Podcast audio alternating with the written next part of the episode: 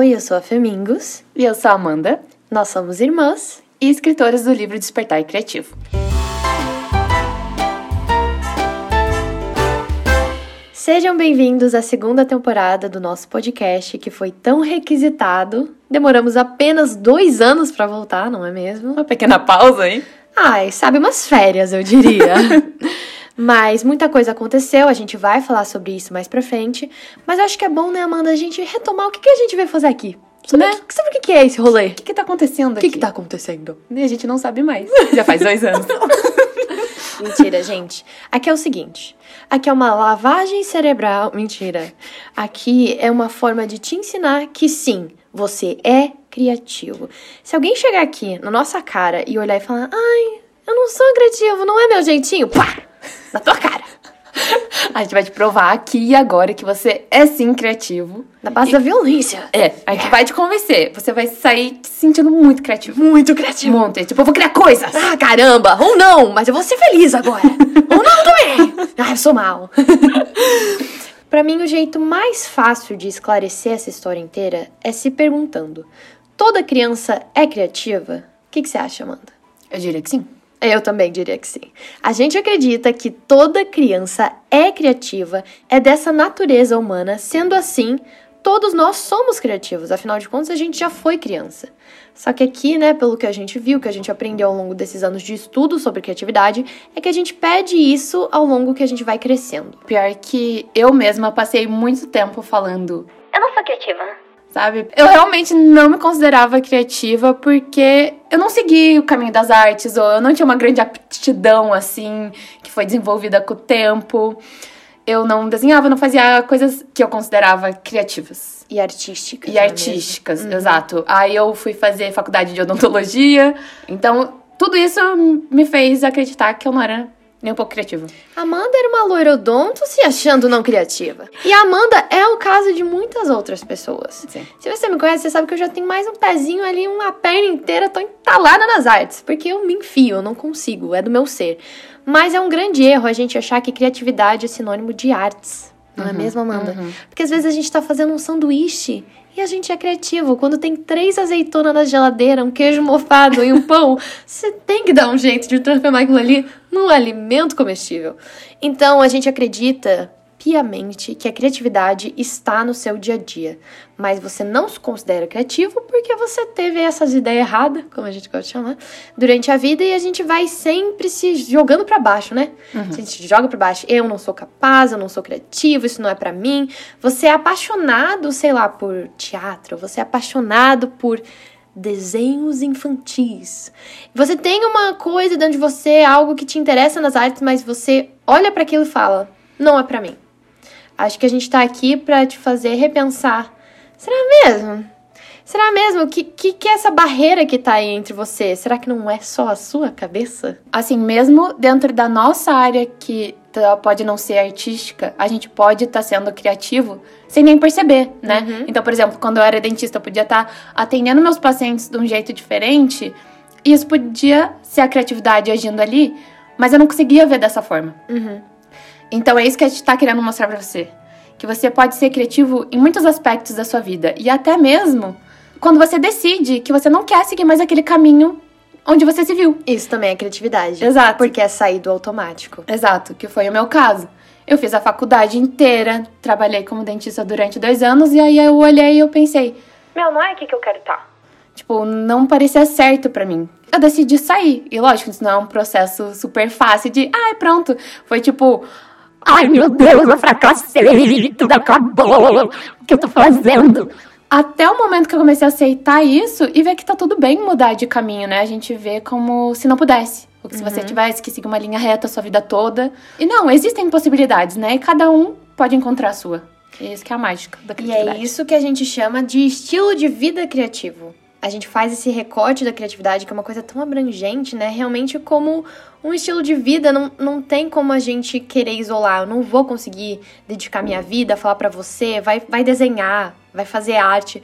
Porque isso é só um aspecto. Eu tava até conversando com um amigo esses dias. Se a criatividade e mesmo o mundo das artes é sempre tão deixado de escanteio nas nossas vidas E se a gente repensar se fosse uma coisa mais central, do tipo, nossa, eu faço arte, tá aqui no centro da minha vida e eu trabalho para, por exemplo, poder financiar essa minha prática, porque é isso que me faz feliz. Uhum. No fim do dia, tudo que a gente tá dizendo é buscando a felicidade e não uma felicidade que é um destino que você vai pisar e ficar lá para sempre mas uma felicidade que ela é realista, né? Que são momentos, que é uma alegria, que é enxergar a vida de uma forma mais colorida. Então a gente passou a enxergar essa habilidade que é tão humana como uma necessidade para nossa vida mesmo, né? A gente viu que tudo que estava dando errado vinha desse viver no automático, de um dia após o outro, não refletir sobre aonde a gente estava querendo chegar, sobre só ouvir o que os outros diziam, né? Se deixar afetar muito pelas influências externas e seguir a boiada sem nunca olhar para dentro, né? E se perguntar quem eu sou, o que eu quero, o que me faz feliz. Porque no fim do dia, o automático vai te levar para algum lugar que você não escolheu. Então a criatividade é a nossa forma de parar, repensar e criar o nosso caminho, criar a nossa vida, né?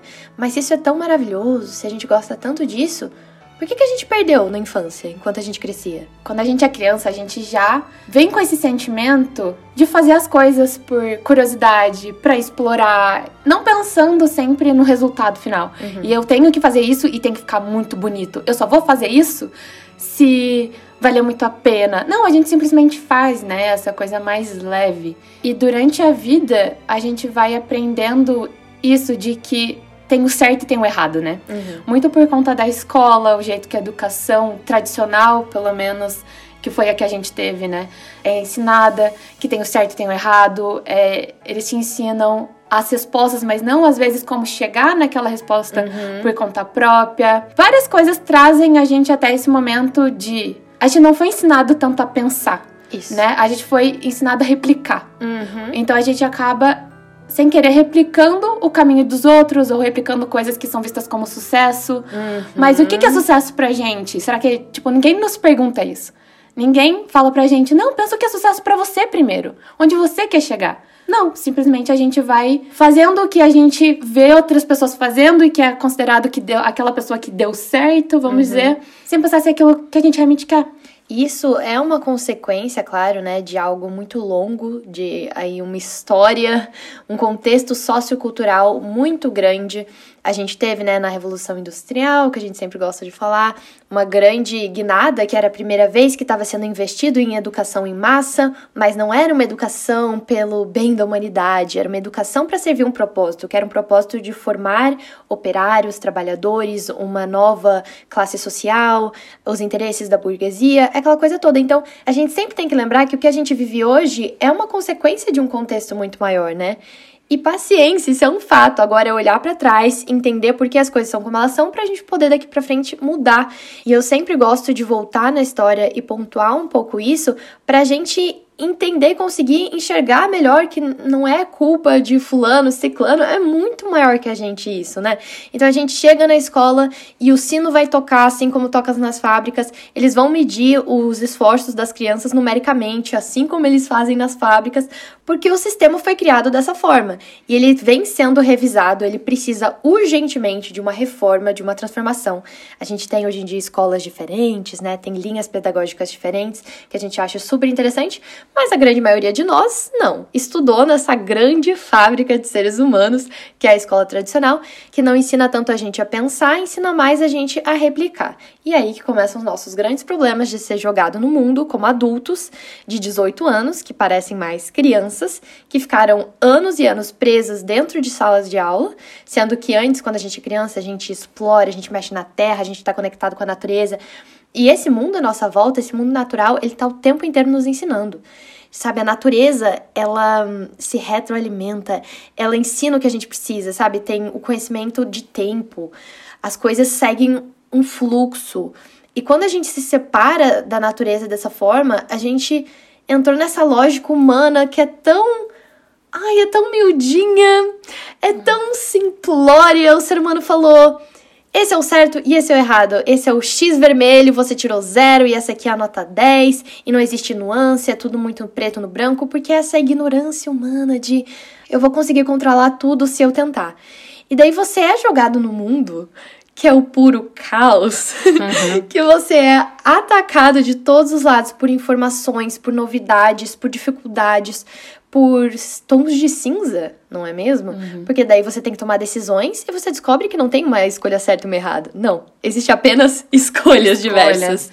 Isso que eu ia falar. E ainda mais que o mundo que a gente vive hoje, ele tá mudando tão rápido uhum. que assim, as carreiras tradicionais antes eram limitadas, né? Eram aquelas agora surge uma nova a cada dia né? Tipo, tem diversas profissões e cargos diferentes e coisas que você pode criar a cada dia. Então, agora aumentou tantas as possibilidades, mas a gente ainda tá com aquela cabeça de pensar, muitos de nós, né, pelo menos foi o meu caso, de pensar só em certas opções, nas opções tradicionais. Que é o sucesso que nos foi ensinado. Que, nossa, como a gente é contra essas ideias fixas de sucesso que a gente não sabe que tem, né? A gente engole que, bom, ao tradicional, você vai na escola, dependendo da sua classe, vai ser instruído que você faça uma faculdade, e se você for uma mulher, que você se case, e daí você tem que ganhar o seu dinheiro, e daí você tem que ter filhos, né? Se você é uma mulher, por favor, e daí você morre.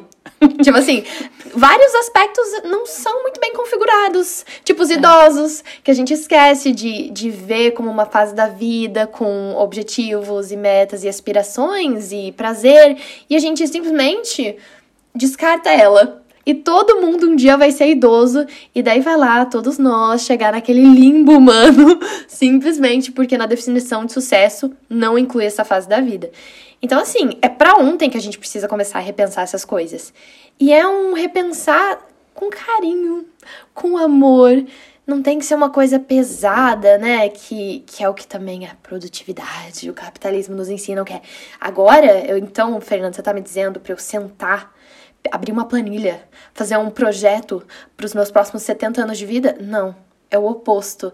É um parar e, e ouvir um pouquinho qual, qual os seus desejos. Começa com um pouquinho, né? O que, que eu gosto? A gente começa tão, tão de pouquinho, depois você aumenta para, putz, quais são minhas vontades? Quais são meus sonhos, até, se eu tiver algum?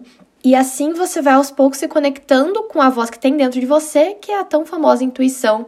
E que, nossa, sério, eu posso pregar aqui sobre intuição, porque tem sido uma grande motivadora. Todas as coisas que eu fiz na minha vida, as quais eu tenho orgulho e que eu sinto, nossa, como eu sou feliz por isso, veio da minha intuição, uhum. não veio de um conselho externo. Sim. Intuição é uma coisa que eu sinto que a gente sempre teve, mas a gente foi ensinado a não ouvir ou ignorar, porque, tipo, foi muito mais privilegiado, sim, a razão, né? Uhum. Então você tem que uhum. ter razões muito racionais para tal coisa.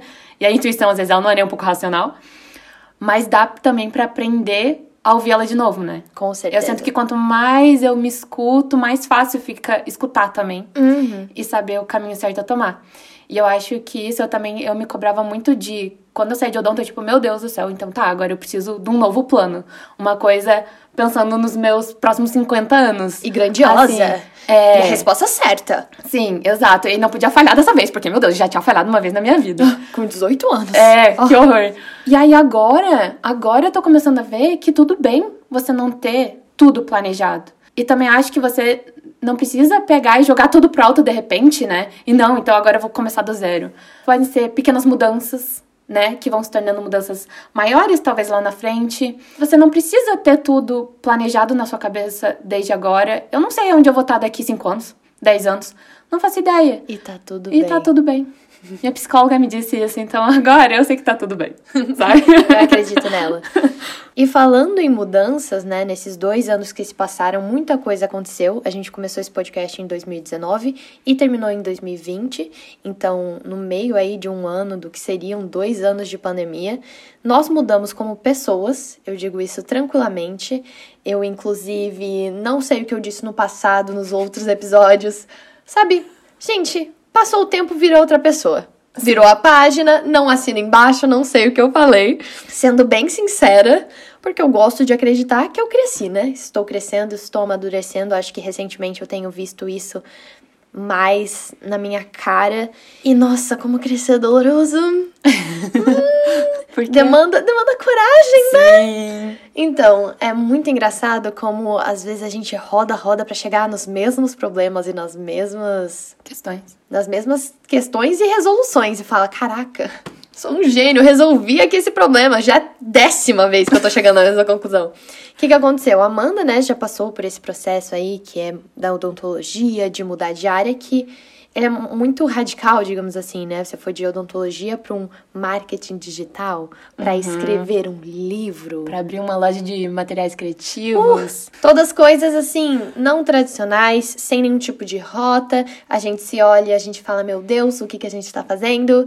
E a gente vai lá e faz. E eu, nos últimos tempos, eu vim aí estudando design por muitos anos na faculdade. Muitas pessoas me reconhecem por isso, porque, caso você não saiba, eu tenho um canal no YouTube chamado Femingos, que eu comecei comecei na minha época de vestibular, logo depois eu entrei para a faculdade e comecei a falar muito desse assunto que é design, que eu amo muito e que eu sou muito associada.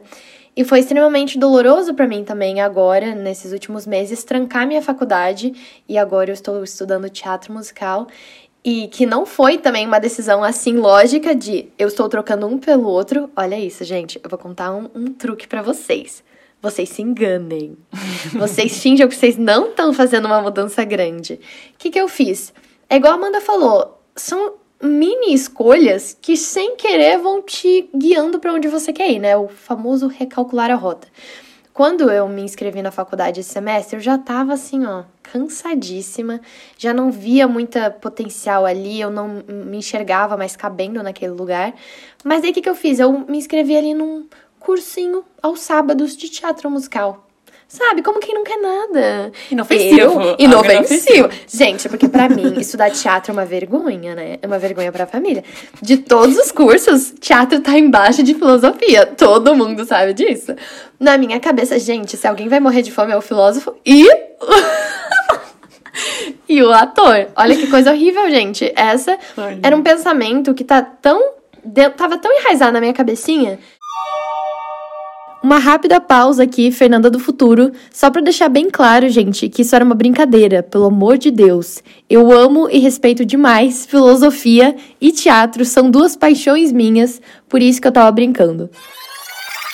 E, e, eu sou artista. Eu escrevi um livro falando sobre criatividade. E você pode fazer o que você quiser. Meu anjo voa! Gente, sério. Siga o seu sonho, mas não eu. Eu vou seguir o tradicional.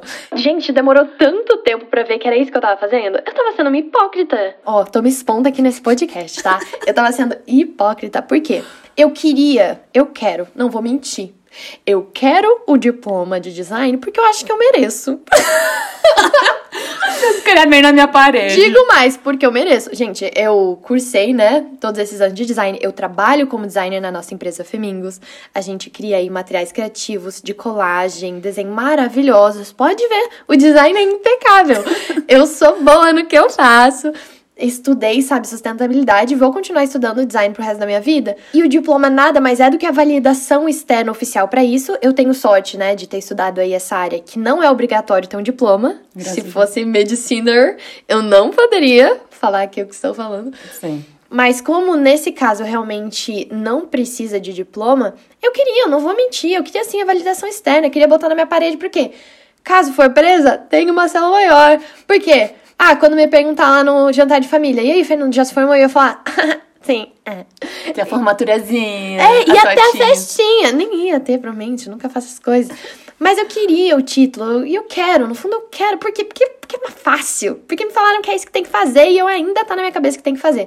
Mas, gente, eu tive que olhar para mim e ver, vale a pena essa troca que você tá trocando a sua alma por esse pedaço de papel? E eu, assim, não tenho uma resposta certa para cada pessoa. Sim. Eu arrastei, assim, até um determinado ponto que eu ficava me perguntando, ué, mas eu cheguei até aqui e eu vou parar uhum. agora? Mas daí também, se eu continuar mais dois anos, vale a pena? Porque eu tô conciliando, eu tô criando coisas que eu gosto também. E eu acreditava que era um mimimi meu, né? Aí também internalizei isso. Que, pô, se todo mundo consegue, por que, que eu não vou conseguir dar conta de tudo? absolutamente tudo, porque eu também não queria abrir mão do, da minha criatividade das coisas que eu gosto, porque uhum. eu já uhum. tinha, né, chego nesse nível. E aqui olhando de fora, pode parecer muito fácil falar assim: "Ai, não, só termina". Falta faltava o quê? Um ano, dois. Ah, não, só termina. Agora você já fez tanto. Só que só cada um sabe o peso que é para uhum. si, né? E quanto aquilo tá pesando e quanto aquilo pode estar tá fazendo mal. Então não tem como dizer, só a pessoa pode dizer se vale a pena ou não, realmente. Se vale a pena. E é um peso que eu achava que era só uma questão de carga horária e agora que eu tranquei, eu te digo que era um peso mental. Uhum. Literalmente, o espaço mental que se abriu no dia que eu enviei aquele e-mail dizendo que eu ia trancar é assustador. Eu vejo claramente como caramba. Eu comecei a enxergar as coisas, eu comecei a me sentir mais presente e eu comecei a ter tempo para simplesmente ouvir a minha intuição. Não é como se eu ficasse parada olhando pro nada, não é isso. Pensar em coisas novas, né? Não é tempo, é espaço mesmo. Sim. Exato. Começou a entrar pensamentos na minha mente que eu não tinha até então. Porque uhum. não, não, tinha nem como circular ali, gente. Imagina que a sua cabeça é uma caixinha. E a galera toda tá tentando circular ali, né? Aquela muvuca de pensamentos. E tem tanta coisa lá que tá tudo entalado. Tem uma hora que não consegue mais se mexer. Virou uma massa cinzenta parada, presa. E ainda mais eu que trabalho com criatividade e prego a criatividade, além de que é realmente uma coisa muito propósito para mim. Eu me sinto muito bem quando eu tô criando, eu me sinto muito bem quando eu tô fazendo arte. Eu preciso desse espaço para deixar fluir. E demorou muito para eu ter a coragem de falar, cara, isso aqui não tá funcionando para mim. Eu vou parar agora e tá tudo bem. Não significa que eu não vou voltar, uhum. não significa que um dia eu não vou terminar. Nesse momento eu vou seguir esse caminho. Ali até então, né, até achei, né, tem a história do nosso evento. Qualquer coisa tem um vídeo no YouTube se você quiser saber mais achei que eu tava trancando aí para isso, para me dedicar às coisas, outras coisas sérias, outros trabalhos. Ai, vamos trabalhar, menina trabalhadora, Barbie, mil e uma profissões. Sendo que daí, hoje eu vou te contar Aqui já o spoiler. O que, que aconteceu na verdade, né? Tô aí me inscrevendo num curso de formação em teatro musical. Ou seja, se alguém ali no dia que eu ia trancar tivesse me falado, Fernanda, você está parando a faculdade de design para cursar teatro musical, eu ia dizer não. Eu nunca faria isso. Você está louca? Eu me juntar aos desviados da sociedade? Aqueles Parece artistas. que a pessoa vai fugir com o circo. Assim. Mas essa é a sensação. Mas essa é a sensação, porque, gente, sabe, aos olhos da sociedade, pelo menos a sociedade que eu cresci, não é bem visto. Pô, que você ser ator, você é atriz e outra. Fernando, você tá fazendo isso para ser profissional? Não também, é pior ainda. Se eu fosse aquela pessoa, né? Não, não. Por exemplo, meus amigos aí que estão na faculdade de teatro, eu vejo que eles querem ser atores e atrizes. Então, pô, faz muito sentido. Uhum. Agora eu ainda, como é que eu vou explicar que, gente, eu tô seguindo minha intuição? Eu não sei o que, que eu vou fazer com isso. Eu não faço ideia por que, que eu quero esse conhecimento. Mas confie em mim que é ali que era pra eu estar. Tá. Porque essa é a minha sensação agora. Eu não faço ideia do que eu tô fazendo com a minha vida. Não, mas é a mesma coisa que eu falei do curso que eu quero fazer. É verdade. Eu, eu tô há muito tempo com isso na cabeça de querer fazer uma pós em arte terapia. Pra quê? Não sei. Eu não sei. Exato. Cara, eu acho que deve ser legal, interessante. E confia, e eu tenho fé que tudo vai fazer sentido um dia, porque ao longo da minha vida tem se provado verdade. Até então, todos os meus interesses estranhos, tipo fazer vídeo, gente, isso era, isso começou como um interesse peculiar. Por acaso acabou escalando, virando algo maior, virando, nossa, um super caminho, um super propósito, mil e uma oportunidades. Eu não sei te explicar como as coisas funcionam, mas ao meu ver isso tá ligado à fé. e seguir, seguir adiante. Então, não posso responder aí se uma tia avó perguntar, sabe? No jantar de família, o que, que você tá fazendo, Fernanda? Quais são os seus planos? Gente, eu tenho muito pouco para oferecer a ela. Nossa, como eu vou decepcionar essa mulher. Vai. Mas nesse momento, eu nunca estive tão leve eu nunca estive tão bem. Eu tô lá naquela aula de teatro e eu tô sentindo uma coisa, gente, era aqui que era para eu estar. Não é, ah, eu quero ir pra Globo. Não é isso, eu não sei explicar o que, que eu tô fazendo lá. Mas, Mas talvez só é para você estar tá lá né? Porque que a gente sempre quer algo oh. além, tipo, fazer um negócio pra outro, tipo, você tá fazendo um, um, curso porque você gosta de estar nesse curso. Ao vivo! É isso que a gente prega, que é o negócio da criança, que ela faz só porque ela tá com vontade de fazer, curiosidade. E é assim que ela aprende tudo sobre a vida. Sim. Explorando. Sim. E é isso que a gente prega, só que é muito difícil fazer isso numa sociedade engessada com tantas cobranças, uhum. com tanta essa noção de produtividade capitalista. E assim, não é uma mar de flores. Eu não vou te dizer que você vai conseguir fazer isso pro dia da noite. Eu não vou dizer que é todo mundo que vai conseguir fazer isso. Mas quem sabe se a gente buscar formas de explorar a vida ao nosso alcance. Eu cheguei aqui nesse momento de poder pausar uma coisa e experimentar outra depois de anos né, trabalhando para isso. Uhum. Eu fui bem sincera no vídeo até que eu fiz falando que era meu plano quando eu comecei a trabalhar também era, cara, eu quero ganhar dinheiro para conquistar a minha liberdade de estudar artes, de poder fazer cursos. Eu quero ter meu dinheiro para isso, para poder viajar e fazer curso de arte. Então, infelizmente, né, a gente tem esse, essa pressão financeira que a gente sempre tem que ser realista e trazer aqui. Não é todo mundo que vai poder. Eu uhum. tenho um super respaldo, eu tenho uma base, eu tenho toda, né, uma série de privilégios assim que me permite. Mas eu realmente acredito que de pouquinho em pouquinho a gente chega lá, né? Às vezes não é um, um pausar, é, é um conciliar né? Sim, sim. Que é meus amigos, por exemplo, colegas de teatro. Tá todo mundo trabalhando igual, tá todo mundo fazendo as faculdades que fazem e ainda fazendo mais isso. Então, sei lá, eu acho que a criatividade demanda isso, olhar para sua vida e achar o seu jeitinho brasileiro. Exatamente. De fazer acontecer. E assim, não é como se você tivesse deixado seu trabalho de lado, né? uhum. né? Você ainda tá fazendo seu trabalho, que ainda bem você consegue ser designer sem precisar necessariamente do diploma. Então, isso é possível, então você achou sua solução. Porque eu acho bem isso, que a gente tá cercado de cobranças. Mas na minha vida, o que eu sinto é que eu percebi que a cobrança maior de todas é a minha. Uhum. Que ninguém tá ali nas minhas costas falando, trabalha mais algumas horas, Amanda. Trabalha, ainda não tá bom. Sabe? Faz Sim. mais. Eu tô. Eu faço isso. E eu falo, não, eu não posso parar agora e fazer meu hobbyzinho. Tipo, ainda tá muito cedo para isso. Uhum. Sendo que eu finalizei todas as minhas tarefas do dia, sabe? Eu me sinto culpada disso como a gente é autônoma, a gente tem essa questão do horário mais flexível. Ainda bem, e é um privilégio. Que muitas pessoas não têm, claro. Mas eu fui vendo que eu preciso trabalhar mais a minha autocobrança. De tipo, eu preciso também de hobbies e fazer outras coisas que não são o meu trabalho.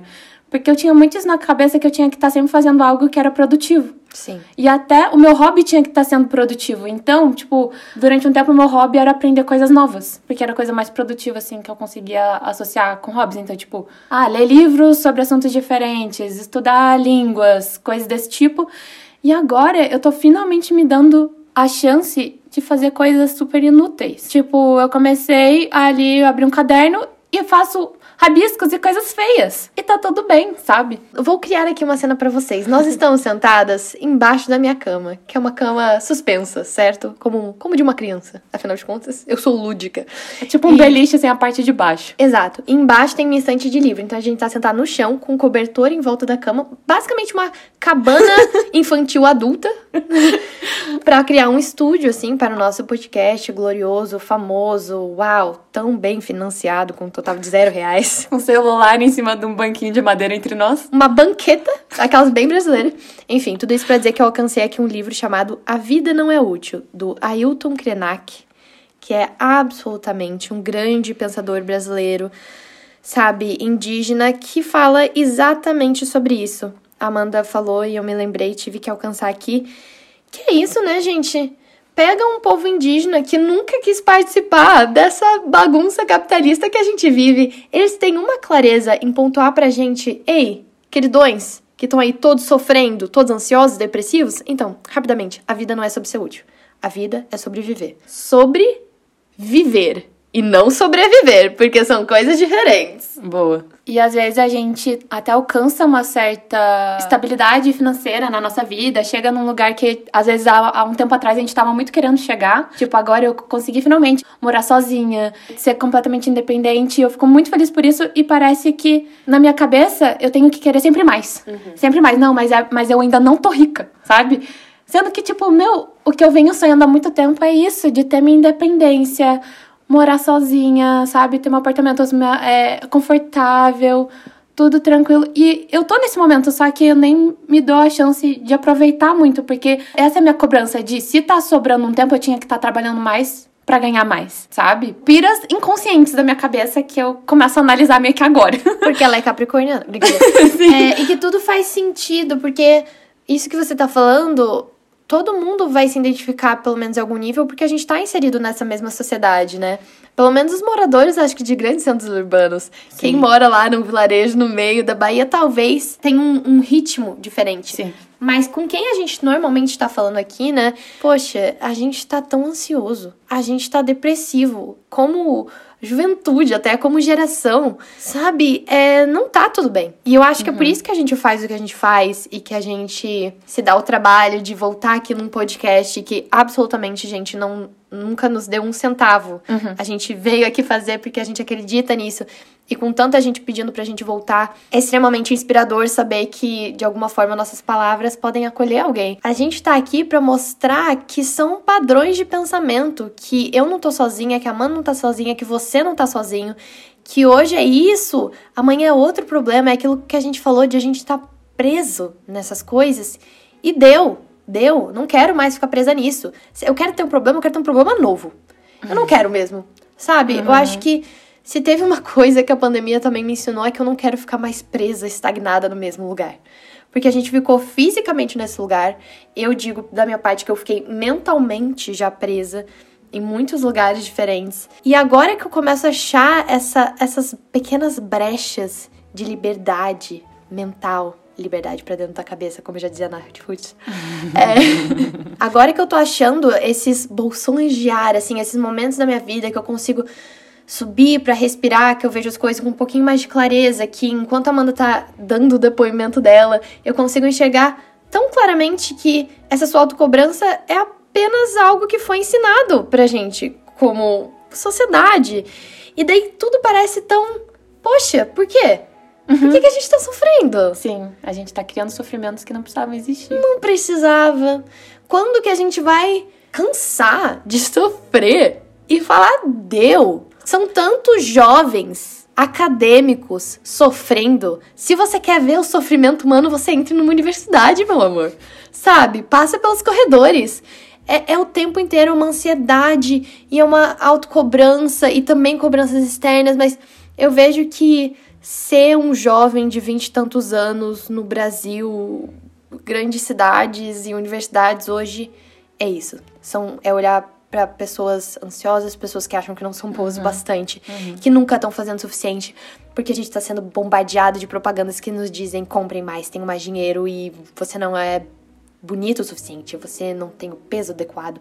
E é sempre sobre mais. E mais, e mais. É muito sobre o futuro, né? E De, o tipo, amanhã, é. e correr atrás. E a felicidade talvez esteja no menos, às vezes. Sim, eu acredito nisso. Lógico que eu acho que é muito de cada um, né? Mas eu sinto que eu preciso de pouco, sabe? Eu não, não tenho sonhos muito grandiosos. Não sei, talvez meu sonho grandioso seja um dia poder morar numa casa com mais natureza. É porque isso é sucesso pra mim. De, tipo, conseguir ter uma vida tranquila, com estabilidade financeira, conseguir ter minhas coisas, ter independência e sentir que eu consigo contribuir pra alguém de alguma forma. Sabe? Eu sinto que isso é o sucesso pra mim quando eu imagino. E eu acho que esse é o problema. A gente tá muito fixado no futuro e com muito medo, sabe? Nos ensinam que a gente tem que estar muito preparado pra mil problemas que vão surgir no futuro. Então, você tem que ter um diploma, porque vai que um dia você precisa do emprego que tem um diploma. Mas será que esse dia vai chegar? É uma sociedade guiada pelo medo e pela escassez. Porque é assim que se vende coisa e é assim que se controla um povo em uma geração. Mas deu. Eu cansei. Eu tô lendo agora, gente, um livro chamado Tudo sobre o Amor, da Bell Hooks. Gente, eu com certeza vou trazer em outros momentos, porque ele tá sendo transformador. Mas ela diz isso, né? Gente, o que é o oposto do medo? É o amor. Ela, ela traz, assim, de uma forma muito abrangente e ao mesmo tempo prática, nos mínimos detalhes, como a revolução é o amor. Extremamente, essa frase foi Disney, não te disse nada. Poxa, Fernanda, do nada você jogou um amor aqui. Mas acredita em mim que eu não sei te explicar agora, mas a Bell Hooks consegue naquele livro. E eu vou estudar melhor e eu vou te explicar aqui também. Mas basicamente é olhar para tudo isso que a gente falou com um tipo. Uma compaixão de, poxa, pra que sofrer? Por que isso? E se eu me amar primeiro? E se eu decidir que não? Que eu amo a minha vida, que agora eu vou amar a minha vida, eu vou amar que eu, que eu sou. É assim que eu acho que a gente vai se blindando pra todas essa esse medo e escassez, né? É olhar, sabe o que mais? Eu adoro a ideia de um diploma, mas eu gosto mais de mim. Sabe? Eu adoro. Gente, eu adoro quem eu sou. E ela, essa pessoa que sou eu, ela precisa o quê? De um pouquinho de paz espiritual, ela precisa de um pouquinho de, de espaço mental. Ela precisa fazer uma terapia, ela precisa comer e ela precisa ir na academia. Precisa se divertir. E ela, nossa, gente, essa garota precisa se divertir. Nem te conta, essa é outra revolução na minha vida. Então, o amor vence aqui nesse medo, sabe? Uhum. Quando eu tô ali, e agora? O que, que eu faço? Não sei. Pera, qual que é a escolha que eu vou estar tá fazendo pelo amor? Pelo amor à minha própria vida e ao meu próprio. E, e isso é um amor pelo seu futuro. Provavelmente vai te levar mais para onde você quer também, né? Sim. Gosto de acreditar. Afinal de contas, estou nesse caminho, te conto quando eu chegar lá. Mas perante tudo, sabe? Na dúvida, escolha o amor.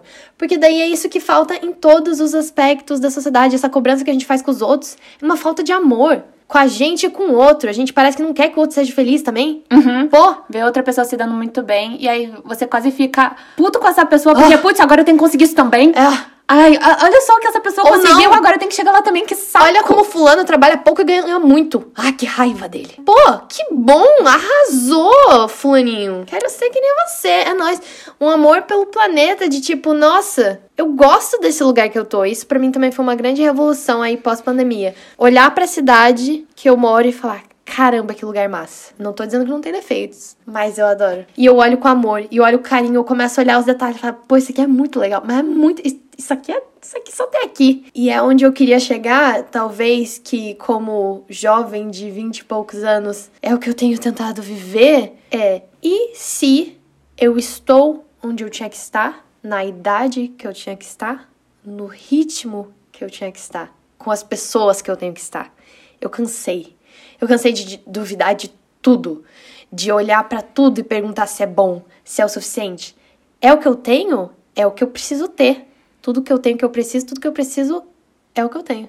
Caramba, que bonito. Mas é exatamente isso que eu ia falar. Tipo, ao mesmo tempo que é bom a gente pensar sobre a nossa vida, as mudanças que a gente quer fazer nela para criar nosso caminho no futuro, acho que a gente também tem que olhar a nossa vida e pensar: meu, o que eu gosto nela agora? Sabe, tipo, de apreciar a vida que a gente tem agora? Porque isso é tudo que a gente tem, na verdade. A gente não tem aquele caminho que a gente vai criar. A gente tem a vida que a gente tá vivendo agora.